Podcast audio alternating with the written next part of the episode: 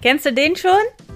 Treffen sich ein SPD-Politiker und ein Baptistenpastor in der Bar.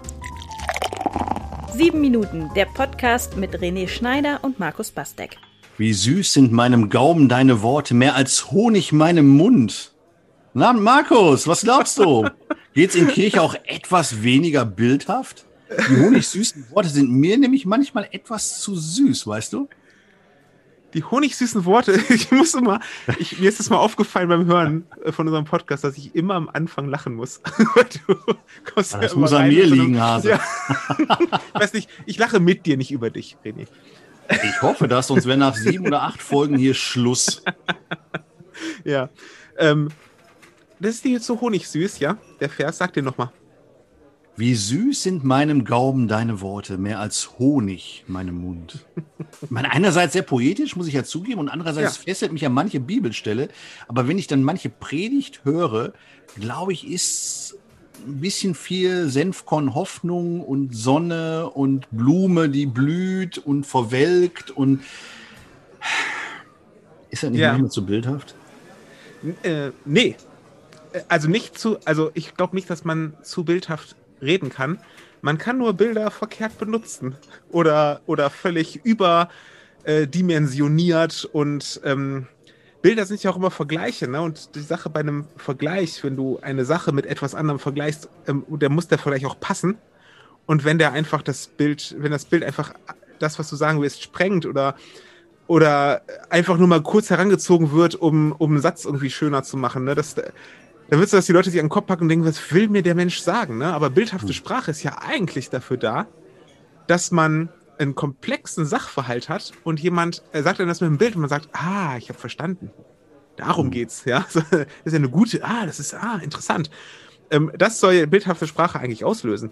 Und nicht das Gegenteil. Und ich glaube tatsächlich, wenn ich, wenn ich dir das mal so unterstellen darf, ich glaube nicht, dass dich die bildhafte Sprache stört. Ich glaube, dich stört dieses gesalbte, hm. Dieser gesalbte Sprech, der in der Kirche oft. Ja, und vielleicht, ist, weil ne? die Bilder so wenig mit dem Heute zu tun haben. Also wenn ja. mit meinem Sohn mit dem Senf kommen, Hoffnung kommen oder Jota schlag mich tot, ähm, dann guckt er mich nur komisch an. Ähm, aber, aber wo sind, sind da auch, also woher kommt das, dass man diese alten Bilder eher benutzt, weil man Bibelarbeit macht und äh, ne, wie süß sind meine Gaumen Worte. Ähm, dass man sich daran anlehnt und da nicht rauskommt? Oder gibt es bei euch irgendwie so eine Grenze, dass man sagt, nee, aber so ein modernes Bild, wo vielleicht äh, das Wort iPhone, Computer oder äh, WhatsApp drin vorkommt, so einen Vergleich darf ich nicht machen? Ähm, ich glaube, das ist eine Frage der Kreativität, ja. Und ähm, äh, man kann das natürlich man kann natürlich über Glauben so sprechen, als ob seit 2000 Jahren irgendwie niemand mal auf eine neue Idee gekommen wäre oder sowas, ne? Und hm. vielleicht, das steckt vielleicht auch oft dahinter, ja, dass man sagt, man möchte das so konservieren, wie es vor 2000 Jahren war.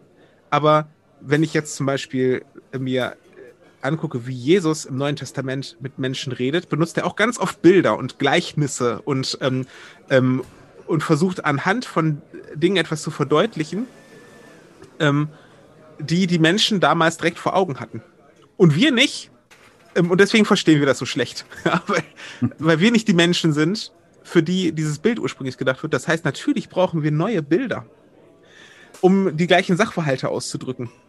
Und daran hapert es oft. Ne? Also, ähm, wo du das Senfkorn ansprichst, ne? ich sag mal, ein Senfkorn im Garten, ähm, wenn man sich mal ein bisschen informiert darüber, was Senf eigentlich für eine Pflanze ist, dann merkt man schnell, das war im Garten ein furchtbares Unkraut, ja, das alles andere überwuchert hat. Und wenn Jesus sagt, das Reich Gottes ist wie ein Senfkorn, meint er damit nicht nur, ist ganz klein, wird dann ganz groß. Das ist nur eine, nur eine Ebene dieses Bildes, sondern meint auch, das stört dich. Ja, du mhm. wirst, das, dein Garten ist danach nicht mehr derselbe wie vorher und das kann auch nerven. Das ist wie Giersch dann. Ja. Ähm, und es kann Dünger sein und das kann noch viel mehr sein. Das ist also das, so ein Bild mit, äh, mit, mit ganz vielen Ebenen. Ne? Und ähm, äh, einerseits Poesie, da sagt man jetzt auch nicht, wenn die Poesie ein paar hundert Jahre alt ist, dann, dann muss man das anders formulieren oder sowas, ja, sondern Poesie kann auch mal stehen bleiben, einfach so wie es ist. Ähm, die Zeiten von Goethe sind auch vorbei, aber trotzdem verändert man jetzt seine Gedichte nicht, ja, sondern ja. genießt sie vielleicht und versucht sie zu verstehen. Aber ich glaube, Glauben ist sowas Lebendiges und sowas ähm, Aktuelles, dass es immer, immer wieder neue Bilder dafür braucht. Ne? Und, und dass sie aber trotzdem nicht kommen, habe ich mir mal überlegt, liegt es vielleicht auch daran, dass man, zumindest bei den traditionellen christlichen Kirchen, aber vielleicht auch bei euch äh, in, im Altersschnitt eher ein sehr hohes Alter hat, sodass man vielleicht diese aktuellen äh, Bilder scheut und denkt, dann nehme ich mein Publikum, wenn ich es mal so nennen darf, äh, mein Publikum nicht mit, weil wenn ich jetzt mit WhatsApp anfäng, äh, anfange, dann ist vielleicht das Gemeindemitglied mit, mit 80 da, äh, steht davor und sagt, was will er mir jetzt erzählen? Ist das auch ein Hemmschuh? Die bestimmt, sehr uneinheitliche bestimmt, ja. Zuhörerschaft? Ja, da, da sind wir bei dem Thema, dass die, äh, der Fortschritt so schnell gegangen ist in den letzten Jahrzehnten, weil ich glaube, sogar in der traditionellsten Kirche sitzt keiner mehr, der, ähm, äh, der, äh, mit einem Bild von vor 2000 Jahren was anfangen kann. Ne? So. Ja, okay. Ähm, ähm, so, also wenn ein, aber du kannst ja auch als ein Bild was benutzen, was auch Menschen, die heute sehr alt sind, kennen, wie zum Beispiel ein Auto oder äh, ein Hubschrauber oder das muss ja nicht dann unbedingt das iPhone und WhatsApp sein. Obwohl auch das nicht, ähm, nicht verboten sein sollte, weil es geht bei einem Bild ja darum, ähm, eine, eine gute Erklärung für einen Sachverhalt zu finden und nicht darum, ein Bild zu finden. Das ist, glaube ich, nämlich auch ein Problem. Ja. Leute, die krampfhaft versuchen, ein Bild zu finden und dann haben sie irgendein Bild, was so halbwegs passt und sagen, oh, guck mal, wie kreativ ich bin und es passt eigentlich so gar nicht. Und diese Diskrepanz fällt vielen, die dann zuhören, auch auf und so, hm, knapp daneben und so. Also bildlich möchte ich dir jetzt ganz ehrlich sagen, ist mein Mund die Wüste Gobi und ich glaube, ich muss äh, diese Wüste mit einem seichten Schauer jetzt bedecken. Ich glaube, unser Bier kommt, Markus. Herr Ober, für, für, den, äh, für den Herrn Schneider hier neben mir bitte ein Wasser. Er hat, er, hat, er hat rein Durst. Für mich ein Bierchen, bitte. Prösterchen. Zum Wohl. Sieben Minuten, der Podcast mit René Schneider und Markus Bastek.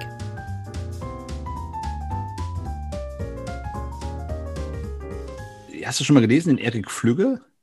Ja, klar den finde ich ja in seinen Ansätzen total interessant und äh, die, die ist ja mehr bei den traditionellen Kirchen, evangelisch, ist glaube ich selbst katholisch, ne, ist evangelisch, glaube ich. Und äh, sagt ja auch, die, die traditionelle Kirche erstickt an ihrer Sprache. Verreckt. Verreckt. Verreckt, Entschuldigung, er verreckt an ihrer Sprache. Ja. Na gut, er ist auch Marketingmensch, er weiß, wie er formulieren muss, um gehört ja. zu werden, aber genau. er ist natürlich ein Stück weit dran. Ich frage mich immer, ob Politik auch ein Stück weit an ihrer äh, ja. Sprache verreckt. Ja, es ist in der Politik hast du genau dieselben Kisten. So, also mhm. irgendwie so solche Formulierungen, ähm, die, wo Insider glauben, äh, eine Ahnung zu haben, was damit gemeint sein könnte. Mhm. Und nach außen versteht keiner, worum es geht.